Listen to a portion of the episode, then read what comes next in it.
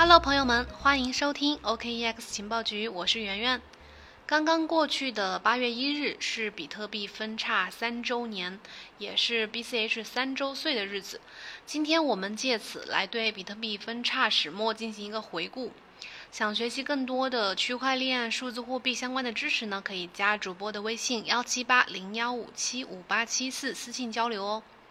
好了，进入正题。首先问大家一个问题：在比特币十一年发展历史上，有哪些决定性的事件？你会想到哪些事情？看看有没有和我想的这些一样呢？二零零八年十月三十一日，比特币白皮书发布；二零零九年一月三号，比特币创世区块诞生；二零一零年五月二十一日，程序员用一万个比特币购买两块披萨。二零一七年八月一日，比特币发生硬分叉，BCH 诞生。以上这几个事件呢，肯定是都要上榜的。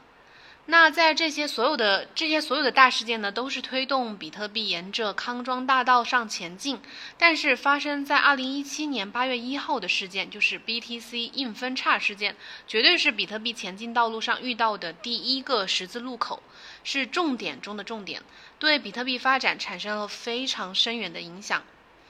貌合神离、临时起意、鸡同鸭讲、攻守同盟等等等等，用这些词呢都不足以囊括比特币分叉带来的混乱。比特币分叉至少有三个方面的重大影响：第一，就是曾经市值第二的 BCH 比特币现金诞生，此后呢大量的分叉币诞生；第二点就是比特币在隔离见证加闪电网络的路线上走得更加坚定了。第三个影响就是比特币社区发生了严重的分裂。首先，我们来说说，呃，史上最早讨论比特币扩容的人就是中本聪。二零一零年十月三日，比特币开发者 Jeff Garzik 在 Bitcoin Talk 论坛上面发帖，建议将容量限制提高到七点一兆。他在论坛上说：“我们至少要赶上 PayPal 的交易速度吧。”当时呢，中本聪认为比特币区块尚未填满，但是需要为未来的扩容做准备。两个月之后的二零一零年十二月十二日呢，中本聪彻底的离开了公众的视野，比特币扩容呢就此被搁置。时间再往后推七年，二零一三年比特币网络开始面临交易暴涨的问题，那个时候每个区块占用量已经达到了一百五十 K 左右，占比达到了百分之十五。而到了二零一五年一月份，比特币的区块使用量已经达到了零点三兆，占比达到了百分之三十，扩容的紧迫性已经凸显出来了。我们知道，提升比特币交易速度的关键呢，就是提升区块的容量大小。比如，当呃比特币区块是一兆的时候，每秒的处理交易笔数是七笔；当区块容量是八兆的时候，每秒的处理交易就可以达到五十六笔。如果不扩容还想增加交易速度，那就只能通过侧链来进行。这其实就是后来比特币扩容之争的两条路线。二零一零年十二月十二日，当时中本聪从公众视野消失的时候，将比特币的开发权限交给了 Gavin Andresen。此后呢，Gavin 又把代码管理权限给了四位比特币的开发者，其中就包括这个 Gregory Maxwell。二零一四年八月，密码学家 Adam Back 和这个开发者。呃，Gregory Maxwell 他们共同成立了 Blockstream 这家公司，Adam Back 出任 CEO，Gregory Maxwell 呢出任 CTO。值得一提的是，这个 Adam Back 呢是著名的哈希现金机制发明人。中本聪在设计比特币的时候就采用了类似于哈希现金的 POW 机制。中本聪在比特币的白皮书章当中介绍 POW 机制的时候呢，专门向他致敬。那这个 Blockstream 这家公司又是干什么的呢？Blockstream 公司呢是侧重于侧链技术和闪电网络的开发。二零一五年二月份，闪电网络白皮书发布，然后十二月份呢，隔离见证这个方案就被提出了。之后呢，呃，Gregory Maxwell 将闪电网络写入了比特币的路线图，形成了隔离见证加闪电网络的一个技术路线。呃，这里给大家简单解释一下吧，就是隔离见证，它的意思就是不把交易的见证信息写到区块当中，来保证呃在区块大小不变的情况之下去通过减少单笔交易的信息量来容纳更多的交易。那闪电网络呢？闪电网络它意思就是在有频繁往来的交易对手之间呢，用保证金的方式来构建一个预付款的资金池。只要不超过这个池子的额度，所有的交易都不在主链的区块里面记录，只有在结算的时候才会发生一笔交易。然后这个目的呢，就是为了减轻这些小额交易对主网的一个压力。那这个隔离见证加闪电网络的这种扩容路线呢，实际上并没有改改变这个比特币的区块大小，而是通过巧妙的设计或者是链下处理的方式来加快比特币的确认速度。这和这个 Gavin 和 Jeff 这两个人的呃当时所坚持的路线是完全不同的。比特币的整个发展过程当中呢，出现了很多有贡献的人，也出现了很多版本的扩容方案。二零一二年，Gavin 为了比特币扩容，建立了 Core 版本兼容的比特币全节点版本，叫 Bitcoin XT。二零一五年下半年，比特币区块占用呃容量从零点三兆迅速增加到了最高零点七兆。比特币社群关于扩容的讨论声音愈加的高涨，扩容事不宜迟。但是接下来发生的事情呢，彻底扭转了故事的发展方向。二零一六年一月，有一个这个大区块的鼎力支持者叫 Mike Hearn，他宣布退出，卖掉了他所有的呃比特币之后呢，退出了加密社区，并且宣布比特币已死。当时呢，产生了巨大的轰动，造成比特币的价格下跌超过了百分之十。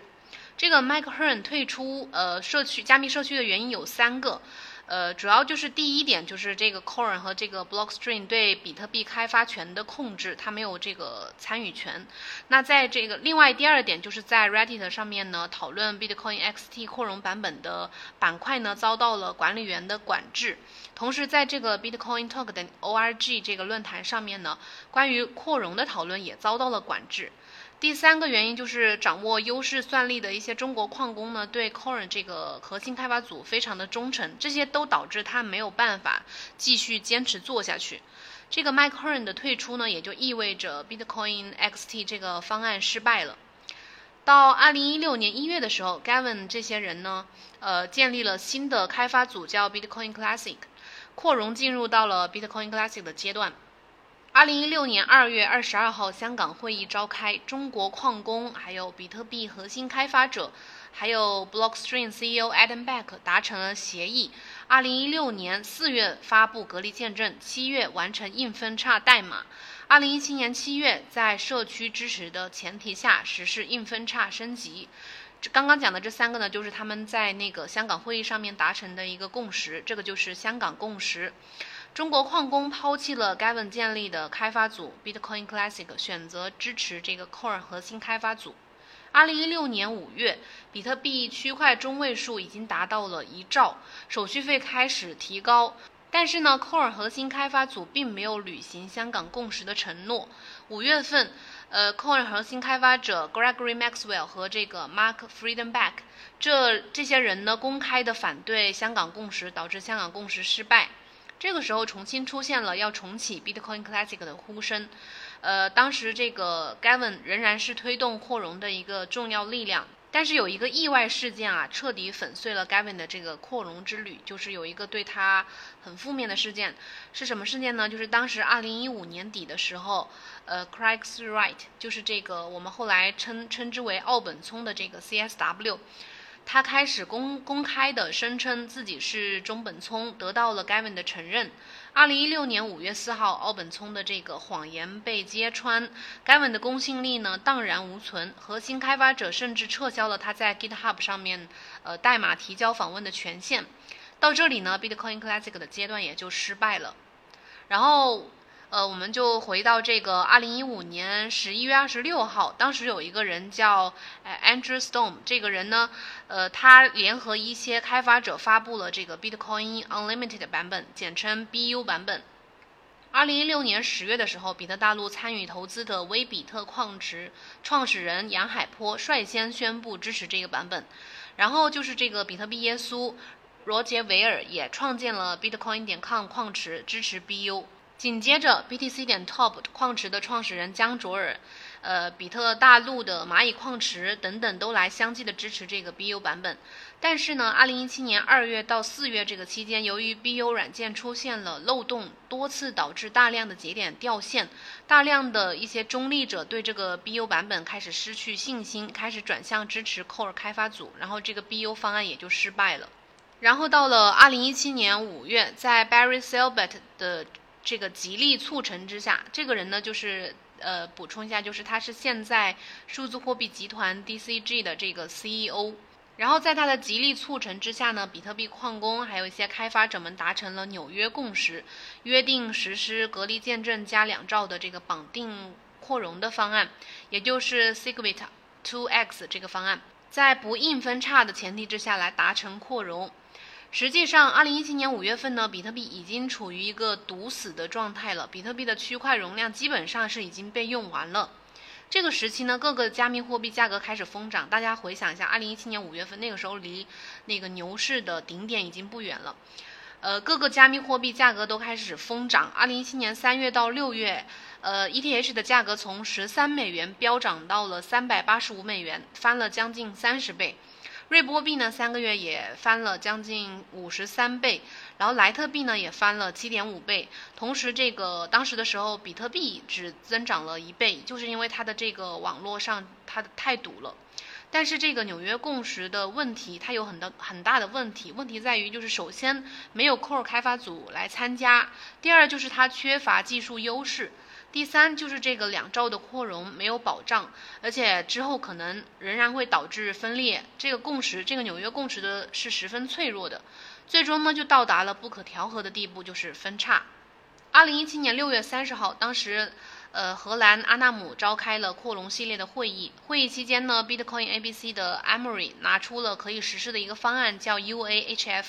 也就是将呃容量简单扩大到八兆的这个比特币新版本。当时，吴继涵、还有杨海波、罗杰维尔这些人呢，都开始决定要落实这个版本。到二零一七年八月一号的时候，已经形成了 BCH 稳定的交易市场。八月一号，随着威比特挖出了第一个 BCH 区块，随后呢，江卓尔的 B BTC 点 Top 这个矿池和比特大陆蚂蚁矿池呢，都纷纷加入到呃挖矿当中，BCH 就诞生了。所以呢，BCH 就是这么来的。总之呢，就是分叉是一场看起来没有硝烟，但是是一场关乎信仰的战争。呃，大家现在应该对比特币的扩容历程和分叉历史有了很呃一个大概的了解。有什么不懂的问题呢？可以在呃我们的节目下面评论留言告诉我，也可以加微信幺七八零幺五七五八七四加我们的学习交流群，或者跟我们私信交流。今天我们就先讲到这里，以后有机会有时间再给大家讲一些呃比特币历史上啊，或者是区块链里面的一些其他的知识。明天再见，拜拜。